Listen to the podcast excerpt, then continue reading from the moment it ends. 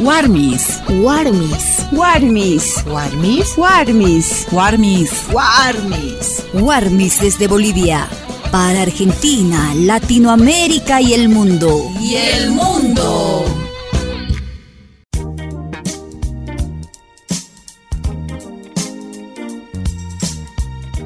Y nuevamente con su programa Warmis desde Bolivia para Latinoamérica y el mundo. Nosotros el día de hoy estaremos abordando temas de importancia a nivel nacional e internacional. El informe del grupo interdisciplinario de expertos independientes que llegó a Bolivia para brindar su informe final. Pero antes vamos a, saludar a cada una de ellas que nos van a brindar detalles con respecto a este tema, además hablar del tema de salud, el tema de turismo y música. No puede faltar en este programa. Bienvenida Claudia Espinosa. Muchas gracias Dana y Warmis que estamos en cabina y un saludo muy especial a toda nuestra audiencia, nuestras amigas y amigos fuera de Bolivia. Vamos a tocar un tema muy eh, importante, histórico para nuestro pueblo, pues esta semana estamos abordando lo que han sido las masacres del 2019. ¿Qué tal Nina Uma? Hola Dana, hola a toda la gente amiga que nos está acompañando una vez más en este nuestro encuentro radial. Pues sí, este informe es uno de los informes que se ha estado esperando mucho en la ciudad del Alto principalmente. La gente ha, ha estado bajo una expectativa fuerte.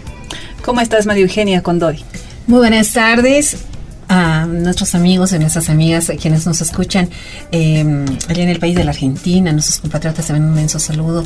Para esa ocasión, las Warmis, eh, estamos alertas, pienso yo, en, esa coyuntura por ese informe que se ha presentado y hemos conocido y hemos revivido nuevamente aquellos momentos, eh, podemos decirlo, trágicos, hemos revivido nuevamente con las lágrimas aquellos testimonios muy desgarradores de quienes han perdido una vida en esas circunstancias durante lo que ha significado el asalto al poder el 2019.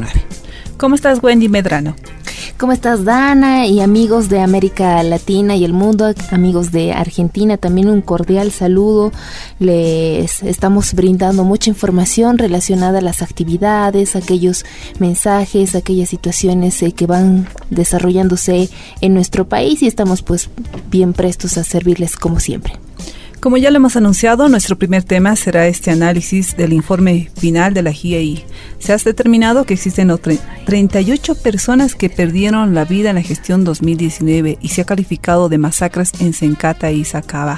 Claudia, ¿cómo recibiste esta información que se brindó por este grupo de expertos?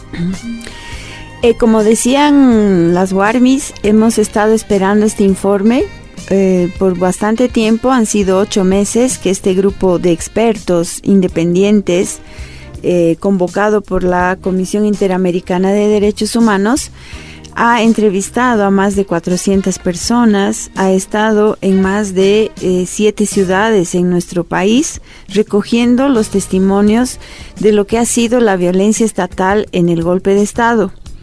Entonces, eh, nosotros como pueblo boliviano sabíamos de muchas de las cosas que nos dice el informe. En realidad, confirmamos, reconfirmamos, corroboramos eh, que hubo masacres, ¿no? Y que eh, ha habido un uso ilegal, desmedido y desproporcional de las fuerzas del orden, armas de fuego, ejecuciones sumarias, ¿no? Eh, y algo que es muy importante, Dana, que para nosotros va a ser un paso muy importante para avanzar en la justicia que necesitamos para reconciliarnos, es que se desmienten las teorías y lo que habían declarado la, la señora Áñez en el gobierno de facto y sus eh, ministros de facto, ¿no? Que dos cosas importantes. Una, en la ciudad del Alto, en Sencata, se desmiente categóricamente que hubieran estado eh, la población civil a, eh, a reventar, a hacer, eh, ¿no? explotar, exacto, gracias, la estación de yacimientos de combustibles que hay en esa ciudad porque en ese momento cuando se ha ejercido la violencia y se ha matado, se ha masacrado, se dijo que era porque los salteños estaban con esa intención. Falso, absolutamente falso. El informe es categórico y dice que no hubo esa intención de hacer volar eh, la estación narrativa que también se manejaba por los medios de comunicación, el ministro de Defensa y el ministro de Gobierno, quienes señalaban que se iba a hacer explotar y esto se iba a ser similar a una bomba, ¿no? Y eso se ha eh, desplomado totalmente, Así es. Eh, eso en cuanto a la ciudad del Alto. Y en cuanto a la ciudad de eh, Sacaba, en Cochabamba, también se ha desmentido con este informe que se estaban disparando entre los civiles que estaban en manifestación en esos momentos, ¿no?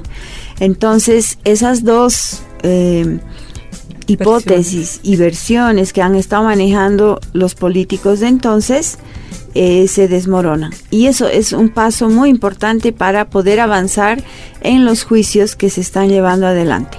Lo que se aclara dentro de este informe, se señala que el 15 de noviembre existía una movilización, una movilización por los sectores sociales de Cochabamba, del trópico específicamente, y estaban en el puente Guayani. ¿Qué pedían? Respeto a la democracia, por un lado, respeto a las mujeres de pollera y respeto a la huipala. Todos estaban con su huipala.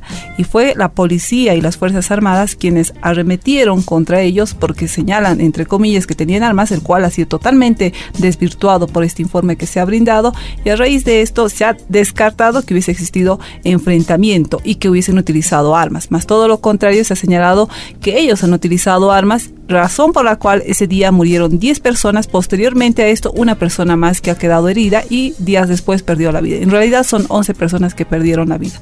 Pero nos vamos a ir con una nota de Roxana Mayea que nos va a relatar qué es lo que han dicho las víctimas después de este informe en la ciudad del Alto, específicamente en Sencata. Escuchemos y una aquí me ha rozado, aquí me ha rozado. Sí, me amenazaron porque vieron que yo estaba arrastrando los cuerpos. Y todos los cuerpos que aquí se, se quedaron, yo y un compañero arrastramos. El Distrito 8, Sencata de la ciudad del Alto, fue uno de los lugares donde se reprimieron y masacraron a ciudadanos alteños. Es ahí donde el informe final del grupo de expertos independientes GEI presentaron los resultados de las investigaciones sobre los hechos de violencia durante la gestión 2019. Siguiendo lo que nosotros hemos eh, determinado como en realidad cómo sucedieron los hechos para ahora averiguar quiénes fueron sus autores, quiénes fueron sus instigadores y sus autores mediatos y eh, cómo deben ser llevados ante los estados judiciales para responder por esos crímenes. Según el informe, las fuerzas de seguridad reaccionaron con un uso desproporcionado de la fuerza. Como resultado, 10 personas perdieron la vida y alrededor de 78 resultaron heridas. Asimismo, el GIEI tuvo la oportunidad de verificar, a partir del estudio de las autopsias, que el calibre del armamento empleado y de los casquillos encontrados en los cuerpos, eh, en, el lugar y en los cuerpos de las víctimas es compatible con armas de uso exclusivo del ejército.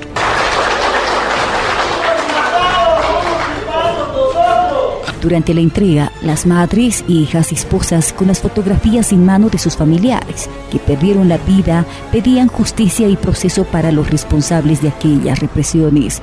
Esta iglesia estaba en un charco de sangre. No se puede olvidar. Psicológicamente nos han dañado el corazón y la mentalidad y a todo el entorno familiar.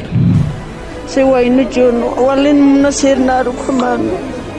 Kau kami wawara kapeteka. Destine kamsata saka. Singkatan. Porque wawahan ni esposa perso singkatan ukom kontrolair.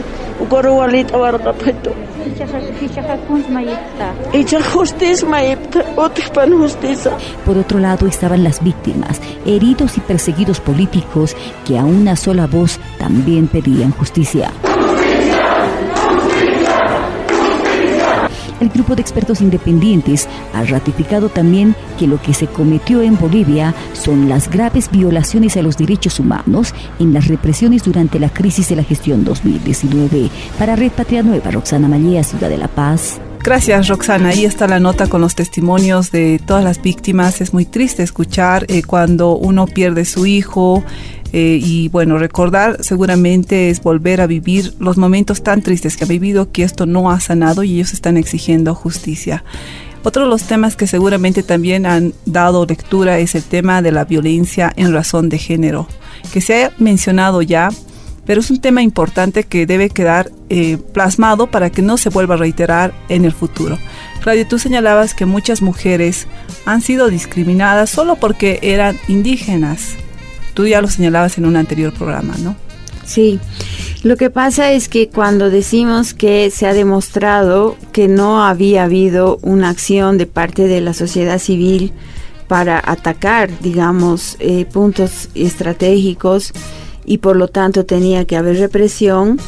Eh, cuando se cae esta versión, estamos eh, también comprobando que el, la violencia estatal ha tenido un sesgo racista muy fuerte, ¿no? Eh, justamente tú mencionabas, se estaba reivindicando a la huipala, que había sido prohibida en esos días, a la mujer de pollera, que también había sido vulnerada en sus derechos, ¿no? Entonces, em, hemos, es un capítulo de la historia triste de nuestro país en el cual vemos cómo se, se despliega el racismo en los sectores políticos. Entonces aquí vemos cómo sectores privilegiados por su pigmentocracia eh, siguen teniendo esos em, privilegios, ¿no? y en ese momento tenían el uso de la fuerza, podían disponer de las Fuerzas Armadas, de las policías. Hicieron además, bueno, ya conocemos también que ha habido un apoyo internacional eh, desde afuera para justamente, exacto, para contar con el armamento eh, que ha sido utilizado en estas masacres. Entonces, em, el racismo y eh, la violencia de género han estado presentes durante todos los actos de represión que se han cometido en ese periodo del golpe de Estado. Ahora, cuando decimos justicia, eh, queremos que se encuentren a los responsables y se eh, se encuentre las, se definan las penas que deben pagar, pero también tenemos que encontrar caminos ¿no? Para poder eh, entendernos en nuestra diversidad, en nuestra plurinacionalidad, para precisamente eh, evitar que se repitan estos hechos. Entonces, hay varias de esas recomendaciones en este informe que ha hecho el GIEI, ¿no? Eh, y uno de ellos que está muy pendiente es justamente la reforma a la justicia, al sistema judicial que tampoco es una novedad, nosotros siempre lo hemos vivido, es un problema estructural histórico. La justicia es uno de los de las grandes deudas que tenemos en nuestro país, ¿no? Y eso también lo señalaba claramente la defensora del pueblo cuando decía que el fiscal general ha operado tanto a favor de los golpistas como del gobierno democrático. O sea, es una cosa que realmente ya mm, eh, raya la totalmente la eh, irregularidad de un sistema judicial. No hay confianza en el sistema judicial. Y tenemos que avanzar también en esa reestructuración. Pero también hay otro aspecto, eh, Warmis, que eh, llama la atención en los testimonios que escuchábamos hay varios aspectos que no se han recogido en el informe, lo cual nos da cuenta de que ha sido más grave todavía de todo lo que ya hemos visto, oído y hemos llorado conjuntamente con todas las víctimas, ¿no? Sí, se habla de vejaciones, incluso en este más de 700 hojas son eh, a hombres y mujeres, así que entender la magnitud de lo que ha sido en vulneración de derechos humanos es grave. Cuando uno da lectura a todo este informe a detalle, uno se pone muy triste y reconoce lo que ha acontecido en nuestro país, que no es poco, y en materia de derechos humanos a nivel internacional se, se tiene que tomar en cuenta y no tiene que volver a suceder esto más adelante con ningún gobierno. Wendy, eh, ¿qué derechos habrán vulnerado eh, durante este informe que nos brindan? ¿Cuántos derechos más bien se habrán vulnerado? Bueno, y en este informe, como lo mencionaban las WARMIS, es importante destacar todos aquellos actos de racismo que, si bien autoridades y, bueno, la población eh, tenía conocimiento sobre aquellos actos que se realizaban, opositores mencionaban que no existía racismo, que era una cuestión inventada por nosotros, que ya era más una falacia por parte de nosotros, cuando el informe final de la GIEI nos menciona que se ha identificado estos actos de violencia, racismo, discriminación contra indígenas que son parte del pueblo boliviano, mencionando también que los eh, que estos indios con, eh, con, estos hechos no pertenecían a nuestra sociedad o no, que no pertenecían a nuestro país, no también indican que algunas aprehensiones tenían una clara actitud de discriminación racial sobre todo, ¿no? Y con la humillación que, que, que presentaban estos grupos paramilitares como la Resistencia Juvenil Cochala, la, la Unión Juvenil Cruceñista, ¿no? Y se evidenciaba que estos actos particularmente a mujeres de pollera, como la mencionó las Guarmis, eh, que pasaban por las calles. Exactamente, estos grupos irregulares que andaban por las calles en motos, ¿no? Particularmente en Cochabamba, que se veían estos actos que daban, daba rabia, ¿no? Daba bronca como al ver a nuestros hermanos con diferentes elementos, estas bazucas preparadas artesanalmente por ellos, los amedrentaban, ¿no? Entonces se ha podido evidenciar todos estos actos que hemos visto durante el golpe de Estado en este informe. Y es que las víctimas también han demostrado esa satisfacción porque sienten que ya se está pudiendo evidenciar todos estos actos de racismo, injusticia que se ha visto en el golpe de Estado. Además, eh, a lo que estaba hablando Wendy, uno de los elementos que hay que así como que resaltar es el tema de cómo se ha discriminado, se ha violentado los derechos de las personas heridas en los hospitales y centros de salud. ¿No? Cómo ah, se lastimaba a las personas heridas insultándoles, ¿no? Con indios, con masistas, con esto y que había gente que se ha tenido que escapar del hospital en vez de recibir y encontrar en ese espacio la atención médica, el derecho a la salud que tenían estas personas, se les ha negado y se les ha tratado terriblemente. Realmente son cosas que se quedan marcadas ya y esa es una violencia ya estructural que también está presente en estos sectores. Si bien cuando uno va al médico uno ya recibe cierto maltrato por los médicos y eso lo conocemos muchos de los que alguna vez hemos ido al sistema de salud, pues en este momento cuando estaba así en un momento tan efervescente el tema del racismo, pues igual brotó en estos espacios y eso es un tema que creo el colegio médico debería pronunciarse, debería trabajar este tema, ¿no? Porque ese sistema de salud pues lo paga cada uno de los bolivianos. No es un servicio gratuito que se les da o que ellos de buena voluntad brindan a la gente. Es el Estado quien paga eso y todas las personas que somos parte de este Estado plurinacional merecemos respeto cuando acudimos a uno de estos espacios. Eh, sobre lo que tú estás hablando tenemos un audio, es Berta Taco, quien es una madre de la ciudad del Alto y quien se ha arrodillado para pedir eh, la atención para su hijo y bueno, eh, lamentablemente él murió. Vamos a escuchar el audio. Me llamaron, a tu hijo han disparado, no sabía dónde era Rosales yo quería que a mí más que me maten.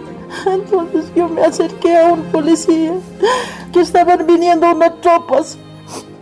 Me he rodillado, agárrele a esa vieja, es india, porque está caminando, me dijo ese día ese policía. Entré en una puerta, ni siquiera en una camilla no había estado, en una puerta, amigo. Entonces ahí yo estaba llorando, ¿qué ha pasado, amigo?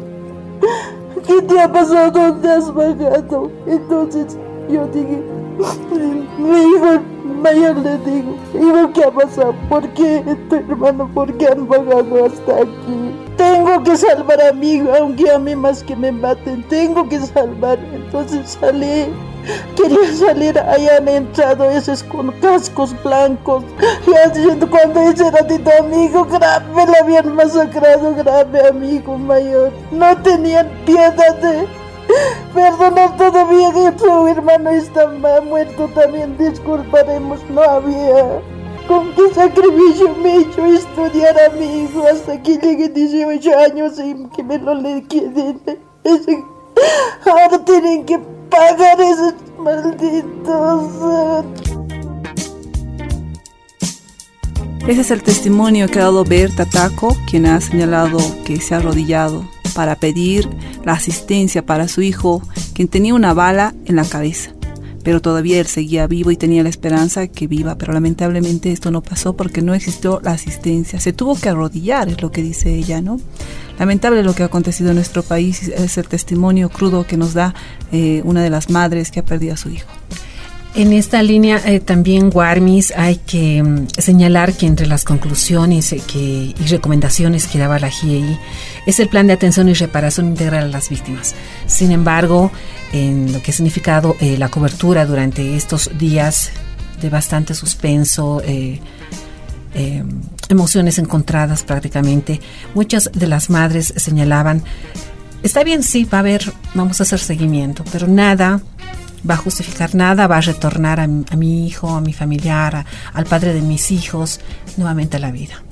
Pero esta satisfacción eh, de poder haberlo denunciado al mundo es algo que debe llamar la atención que en Bolivia nunca más debe existir estos hechos de violencia dirigidos especialmente a las organizaciones indígenas, a, las mujeres indígenas, quienes donde hemos podido registrar eh, grandes violaciones a los derechos humanos y sobre todo de lesa humanidad. Desde la justicia en nuestro país es importante poder reformular también algunos aspectos para poder sancionar a los responsables. Sí, se pedía una cumbre también de contra el racismo y toda forma de discriminación, el cual seguramente el gobierno más adelante va a dar a conocer. Nos vamos a ir con la nota de Walter Guarachi con lo que pasaba en Sacá. Bien, estamos conformes con el informe del GIE. Ahora, es, ahora nos toca seguir luchando, que se haga justicia. Nosotros pedimos justicia. Yo pido justicia por mi papá Lucas Sánchez Valencia, que me lo han matado aquí, me lo han asesinado el 15 de noviembre. Y de esta manera los familiares de las víctimas de Guayani se pronunciaron respecto al informe del Grupo Interdisciplinario de Expertos Independientes. Mostraron su conformidad al respecto, pero también están conscientes de que sus seres queridos no regresarán con ellos. Lo que pido justicia. Yo quiero ver en la cárcel a esos asesinos que le han matado a mi papá, así como mi papá está bajo la tierra. Ellos tienen que estar en la cárcel. ¿Cuántos años tenía tu papá? Mi papá tenía 43 años. Era joven, ¿no? Aún era joven mi papá, ni 50 años no tenía. Lo que pido es justicia. seguir conversando con las víctimas. ¿Cuál es su nombre, señor? Está buen derramando también lágrimas, entendible, ¿no? Sí, es para nosotros no es un doloroso, porque nosotros a nuestros seres queridos hemos perdido, aún hemos perdido sus padres de nuestras hijas, jamás no volverán. Pedimos justicia porque ahora ya nos han entregado ese, este, ¿no? Tenemos mucho dolor nosotros. Harto nos duele este un año y nueve meses que hemos caminado llorando, sufriendo, buscando justicia, pero nunca nos vamos a cansar. Vamos a seguir buscando justicia. Ahora nos toca a nosotros buscar justicia hasta las últimas consecuencias, porque ellos han matado a nuestros esposos, a su papá de nuestras hijas.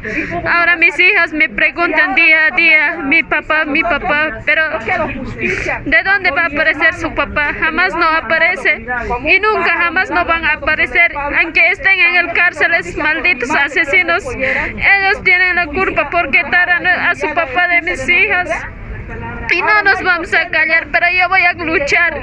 Él ha luchado por la Huipala, por, la, por las mujeres de Pollera, porque nosotros somos de Pollera. Y ahora yo voy a luchar por la justicia que han matado. Vamos a buscar justicia por mis hijas, por sus derechos de mi papá, de su papá, de mis hijas.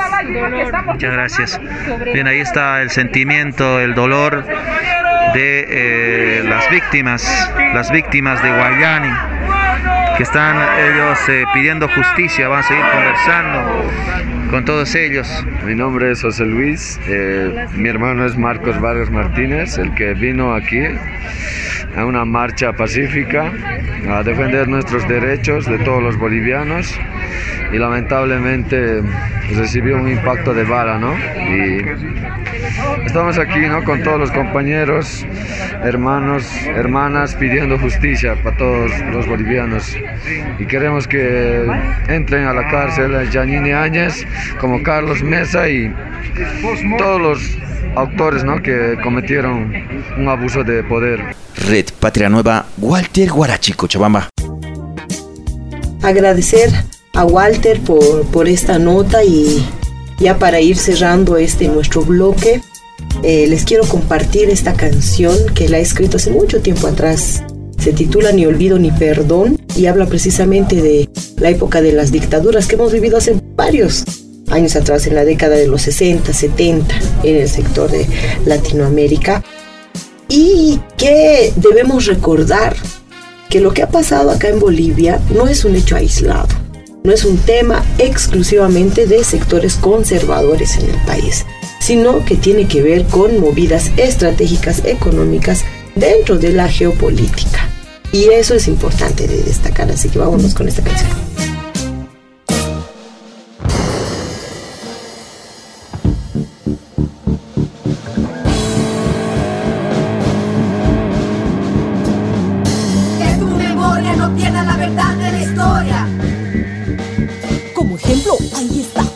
Ser general. En el 97 a presidente pudo llegar. Como la gente que por él votar pudieron olvidar. Tortura que llevó a la locura. La muerte con el tiro en la frente.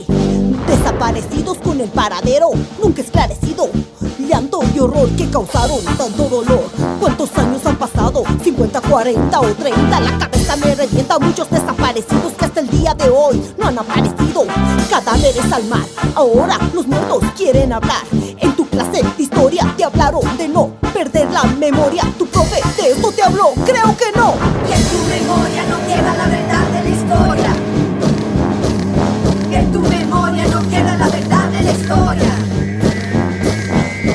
Siempre están los gusanos del gran general.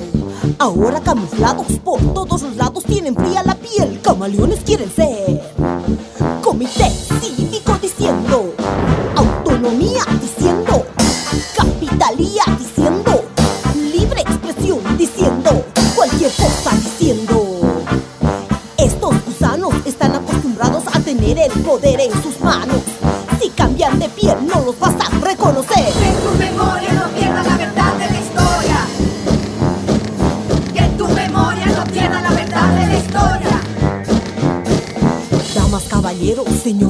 señoras, Gilata.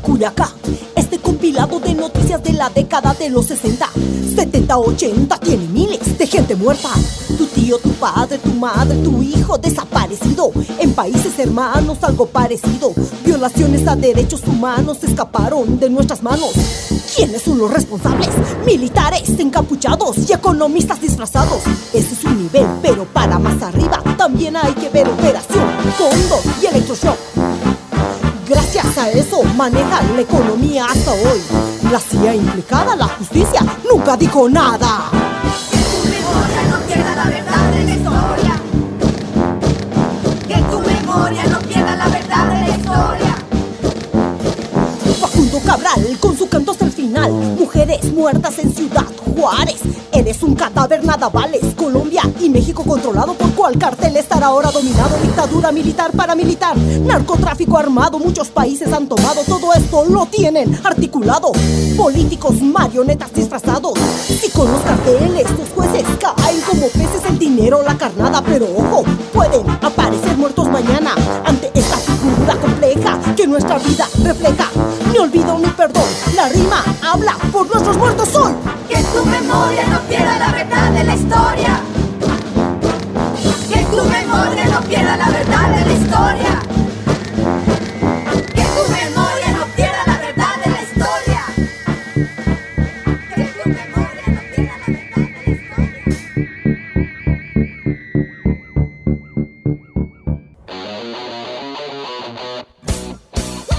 Warmis. Warmis. Warmis. Warmis. Warmis. Warmis. Warmis. Warmis desde Bolivia. Para Argentina, Latinoamérica y el mundo. Y el mundo.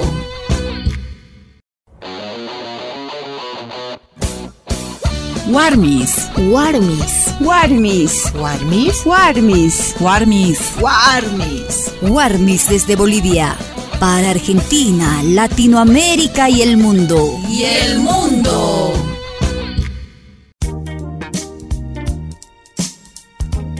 Y seguimos con las Warmis desde Bolivia para Latinoamérica y el mundo. Y uno de los temas que estábamos abordando, este informe que ha dejado secuelas a muchos bolivianos, en realidad a todos, porque hemos pasado momentos muy difíciles y es momento de reflexionar y ponernos a pensar qué viene de aquí en adelante para los bolivianos en materia de justicia. Hoy escuchaba a uno de los expertos internacionales y decía, no puede existir reconciliación sin reparación y justicia. Y es harto algo fundamental que debe pasar en nuestro país. ¿Cuál es la reflexión, Warmis, que debemos hacer a todo lo que hemos escuchado con estos testimonios tan tristes?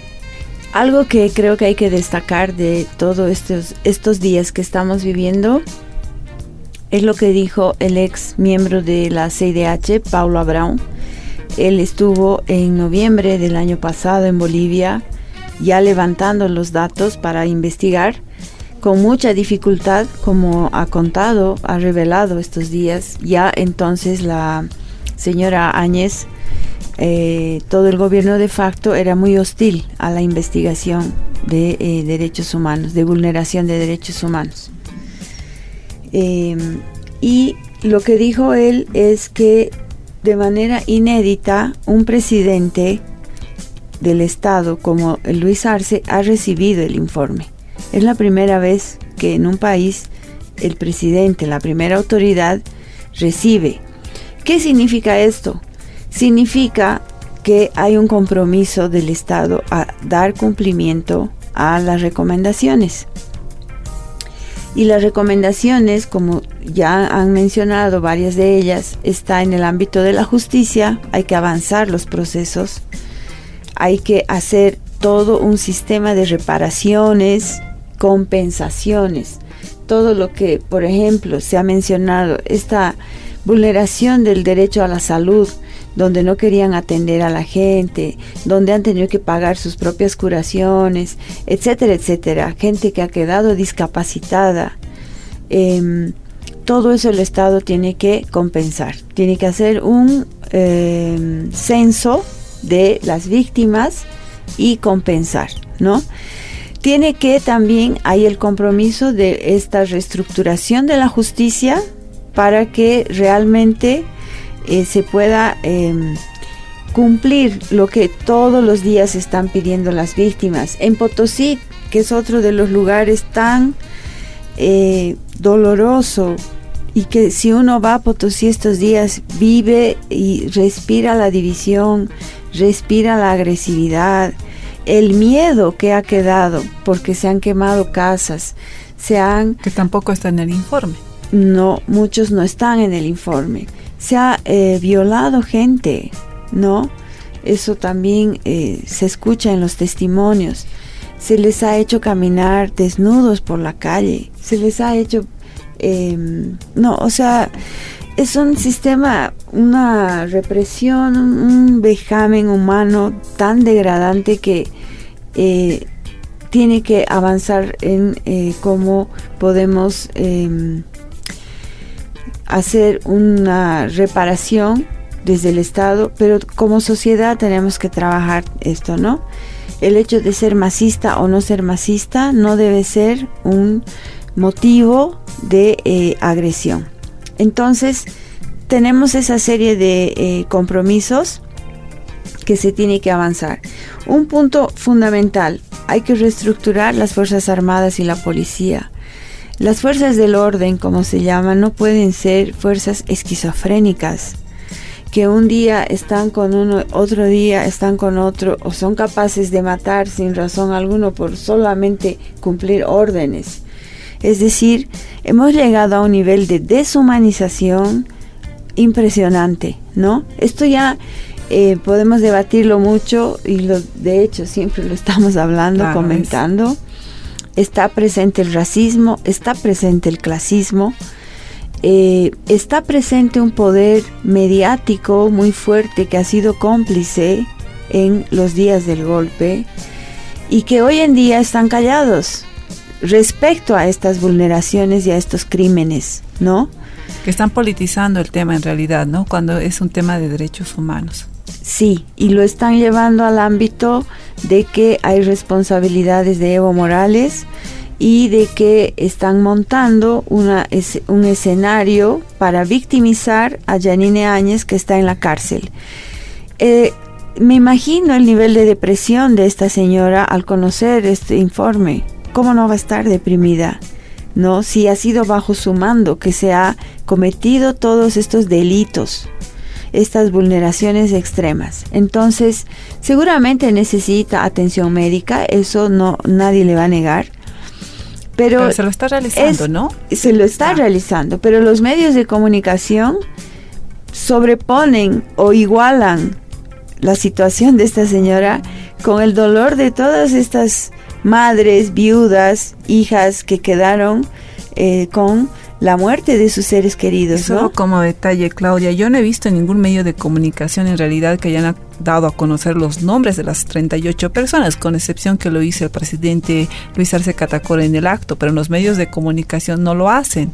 Es como personas desconocidas, en realidad, pese que existe un informe donde está cada nombre y qué se dedicaba, cuántos años tenía, qué, eh, si tenía hijos, no tenía hijos. Eran gente joven, muchos de ellos, otros eran padres, madres, que han quedado muchos niños huérfanos. Lamentable Sí. lo que también pasa con los medios de comunicación en este sentido. Sí, y ese es un tema pendiente que yo creo que también hay que analizar y si estos deberían ir a una instancia de un proceso también, ¿no? Aquí hay que hablar de la ética periodística. Entonces, eh, esas son como las tareas, las grandísimas tareas pendientes. Nina. Sí, pero creo que es importante que esas tareas no son tareas solamente del gobierno. Sea, temas como ver cómo se van resarciendo, que, cómo hace el Estado para de alguna manera poder compensar estos dolores, estas humillaciones.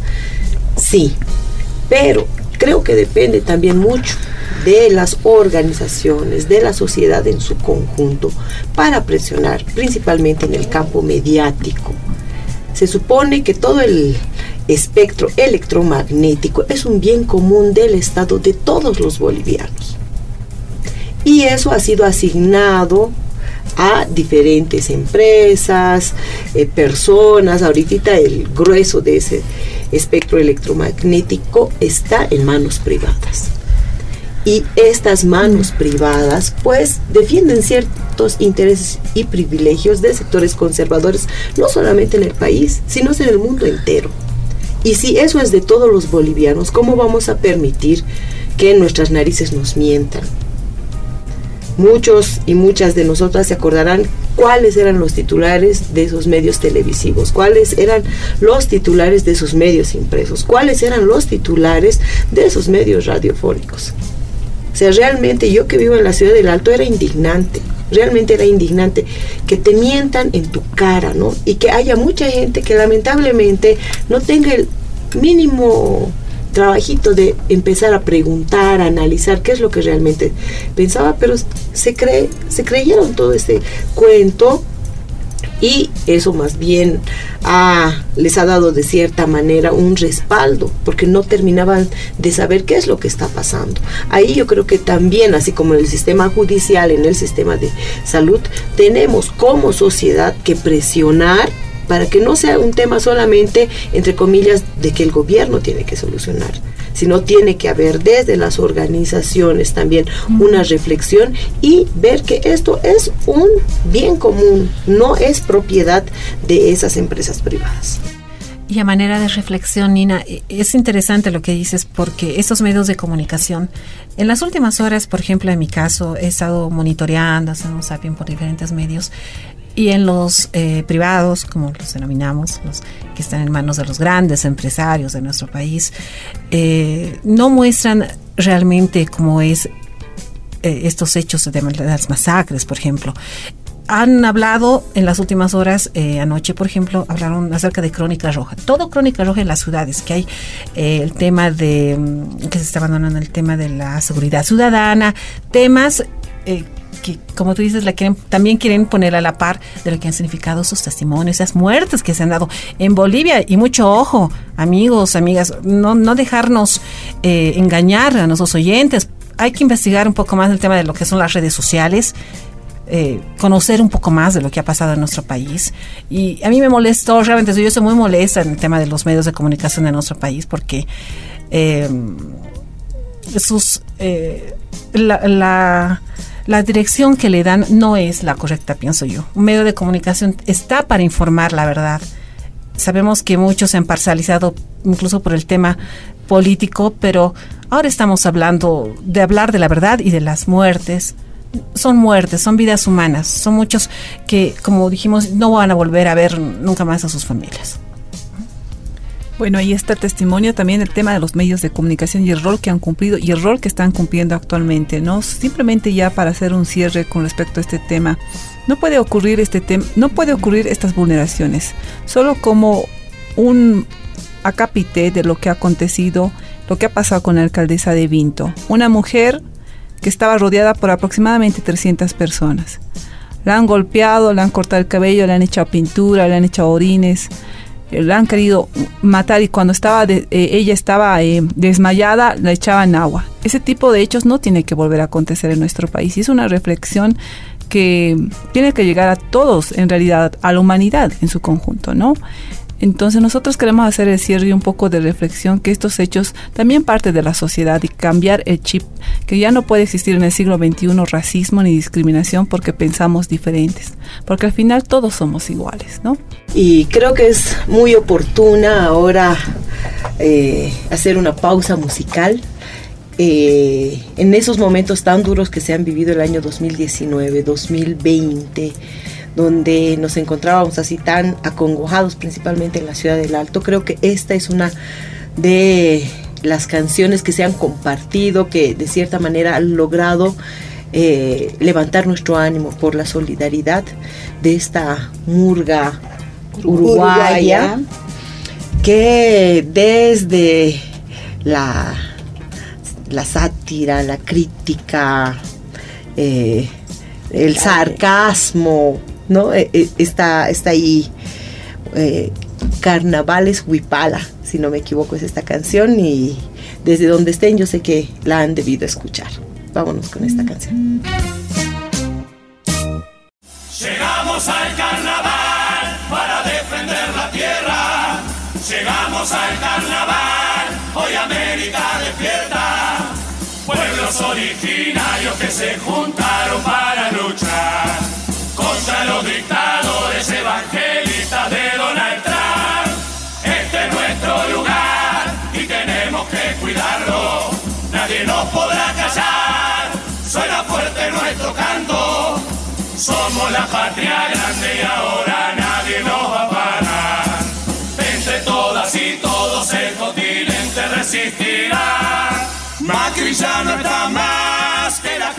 no se olvide, que le gusta reprimir, igual que Piñera en Chile.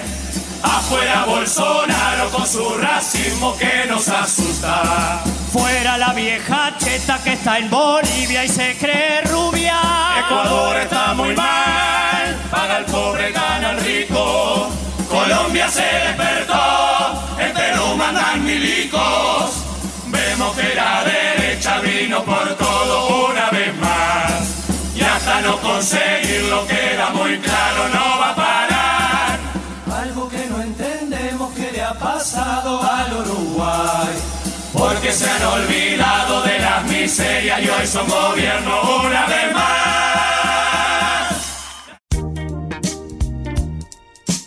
Y ahí estaba la murga de Uruguay. Somos la patria grande, pueblos originarios. Pero hoy vamos a hablar también sobre el tema de la pandemia, del COVID-19 y qué está haciendo Bolivia en este tema. Para esto ya estamos con Wendy Medrano.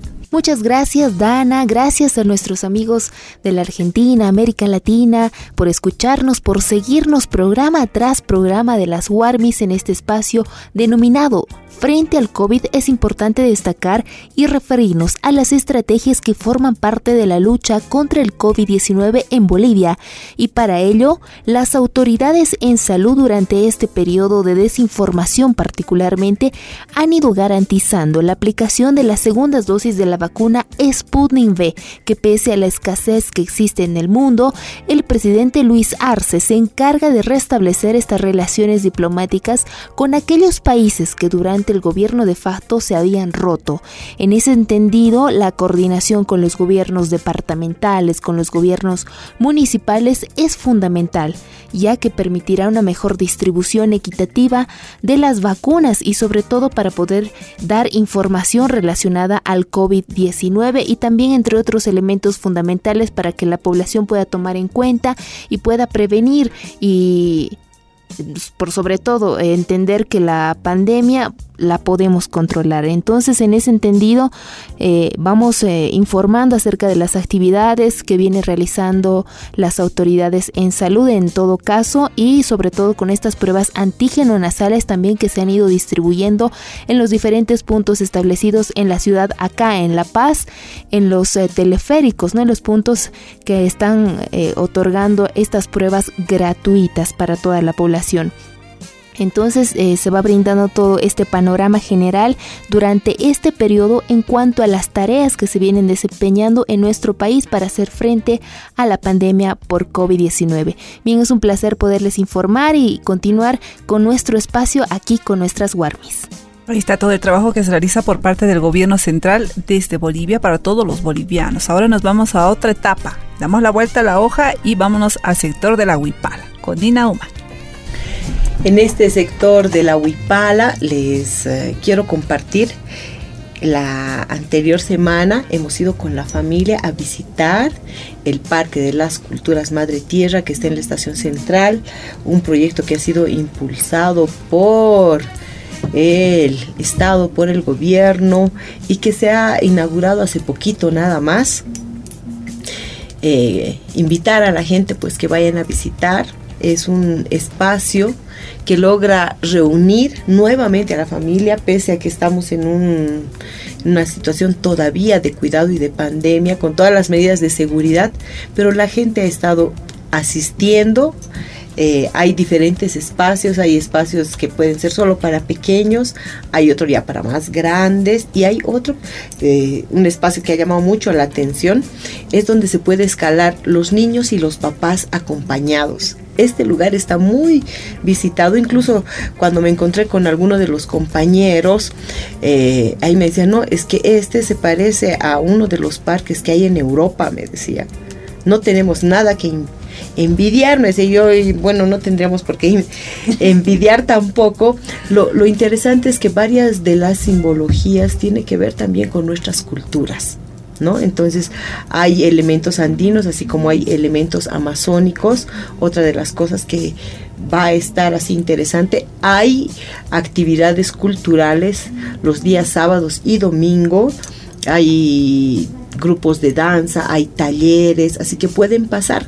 También para aquellos grupos que nos escuchan en Bolivia, pueden ir a coordinar porque los espacios también están disponibles para ser utilizados por los artistas. Y eso me parece eh, muy importante en un contexto donde eh, no hay espacios así a campo abierto donde realizar actividades. Aquí sí se puede realizar, así que vayan a visitar, visiten también las uh, redes sociales, eh, tiene su página, el eh, están las actividades dentro de todo lo que es la gestión cultural de, de mi teleférico y se van a poder enterar.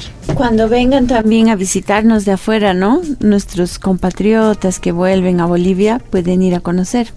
De seguro es una de las mayores atracciones ahorita en la ciudad de La Paz. Y las aguas danzantes. Ay, las aguas danzantes en la noche. Sí. Imagínense el frío que hace aquí Sí. en La Paz. Pero estas aguas danzantes logran mojar al público y la gente se acerca para que le moje. Así, todos así apachurraditos y luego empieza a girar el agua y es así Un muy griterío. divertido, un griterío terrible, así, lleno de agua. Pasa y de nuevo se va la gente acomodada al lugar donde mojan. Así que es súper, súper divertido. Tienen que venir. Sí, para que todo- todos aquellos que nos están escuchando y que tienen que venir a Bolivia, pásense por el cerca al teleférico, una de las obras macros y que, bueno, es casi, se podría decir, uno de los más grandes teleféricos del mundo, ¿no? Pero de la, del turismo, de la cultura, más bien nos vamos al turismo con María Eugenia Condori. Exacto, eh, Guarmis, yo quiero invitarles a conocer el santuario de Quillacas que se encuentra en el departamento de Oruro y es considerada la ciudad mágica del meteorito. Un poquito eh, les doy un adelanto, una previa. Dice que estudios científicos recientes demuestran que Quillacas es depositaria y es una gran extensión de pedazos de meteoritos que se desintegraron en este lugar donde hay también bastante ritualidad y hay una creencia no a un santo en este sector. Conozcamos el santuario de Quillacas.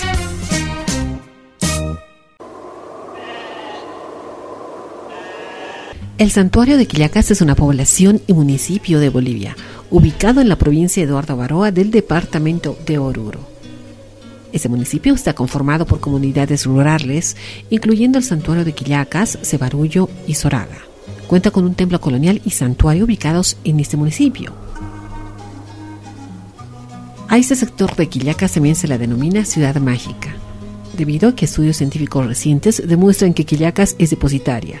Es una gran extensión de pedazos de meteoritos que se desintegraron hace siglos tras impactar contra el planeta. Sobre el lugar del santuario se cuenta que fue escenario de una guerra santa, a través de la aparición del milagroso Señor de Quillacas.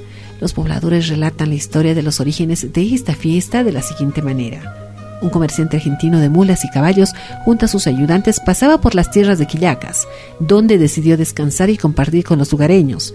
Al despertar, vio que su ganado mular estaba desaparecido. Desesperado recorrió por los alrededores sin poder tener ningún rastro. Subió al cerro de Quillacas. Allí es donde un anciano sentado en una peña le comentó qué había pasado y le indicó el lugar exacto donde estaba el ganado. Con la intención de agradecerle el favor, volvió al lugar y solo encontró una imagen de Cristo crucificado. La fiesta del Señor de Quillacas se celebra cada 14 de septiembre y de ella participan devotos de todo el país, además de peregrinos del Perú, Argentina y Chile. Gracias queridas Warmis, nos vemos para otra aventura en el siguiente programa, en Tour Bolivia. Ya estamos casi en la recta final. Nos vamos a ir ahora con Vivi Vargas, al son de la tonada. Hola, nuevamente al aire con todos ustedes. Un saludo a toda América Latina. Y hoy tenemos pues eh, que recordar en el, en el espacio al son de la tonada un episodio muy triste para nuestro país, pero que definitivamente debemos eh, recordarlo para que no vuelvan a ocurrir esos hechos. Eh, precisamente el 21 de agosto se cumplen 50 años de la dictadura de Hugo Banzer, un cruento golpe de Estado a la cabeza del general Hugo Banzer Suárez, con el apoyo obviamente de los Estados Unidos de América, que eh, se gestaba en nuestro país en contra del general Juan José Torres. Esto daba inicio en América Latina y obviamente en Bolivia a lo que ya conocemos como el Plan Cóndor. A partir de ese periodo definitivamente desapariciones, muertes, fue un periodo muy triste y muy doloroso para nuestro país. Posteriormente Hugo Banzer junto a Jorge Tuto Quiroga, recordemos que en 1997 asume nuevamente el poder, obviamente con un gobierno de coaliciones, de mega coaliciones, entre todo lo que eh, correspondían los partidos neoliberales. Está claro que fue un gobierno nefasto que eh, solamente favorecía a las castas y a las élites de ese entonces, dejando obviamente que el pueblo siga sumergiéndose en, el, en la miseria, falta de educación, eh, sin desarrollo para el país y em, lamentablemente un dictador asumía en 1997 el poder en Bolivia. Y precisamente a raíz de eso, eh, un grupo que es muy conocido en nuestro medio como es Atajo, realiza, compone, interpreta una canción que se llama Yo Soñé y habla precisamente de Hugo Banzer, que después de haber sido dictador en Bolivia en el periodo de los años 70, eh, ¿no? Vuelve eh, posteriormente a tomar el poder. Yo soñé habla como un dictador se hace presidente. Entonces les dejo con Atajo, un grupo paseño que es muy reconocido en nuestro medio y con esta canción que definitivamente marca un periodo muy difícil en la historia de Bolivia. Gracias y los dejo con Atajo. Yo soñé borrachera de la fiesta a la pelea. Yo soñé con políticos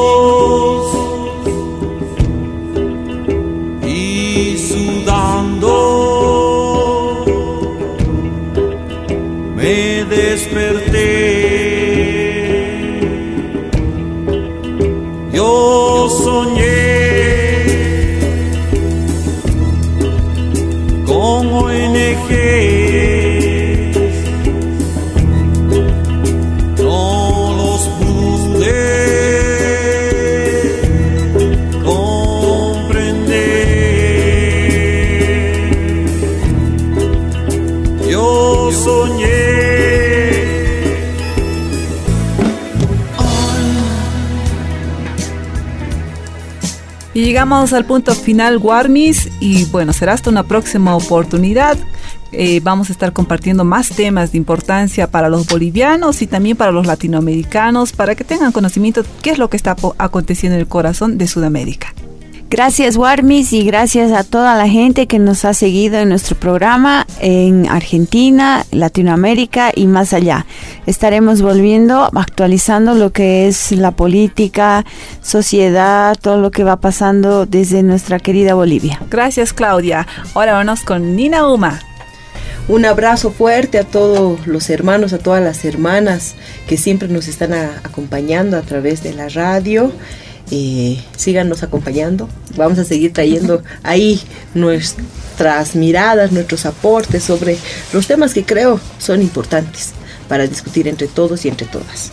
Aguarmi y María Eugenia. Warmis, queridas, es un gusto también poder compartir junto a ustedes eh, los micrófonos y un abrazo inmenso para todas las personas quienes nos sintonizan fuera de nuestro país y sobre todo siempre con ese mensaje de poder hacer empatía sobre los acontecimientos que hemos pasado en las últimas horas en nuestro país, ponernos siempre en el lugar de la otra persona. Bueno, gracias. Nuestra Warmi Wendy. Gracias, Dana, y un saludo fraterno a nuestros amigos de Argentina, de América Latina y el mundo por acompañarnos. Los minutos se nos hacen muy eh, breves para poder explicar, darles a conocer todo lo que nosotros estamos trabajando, por sobre todo para eh, darles a conocer aquellas luces que nosotros queremos. ¿no? Un abrazo fraterno y acompáñenos en nuestro siguiente programa. Bueno, llegamos al punto final y muchas gracias. Permiso.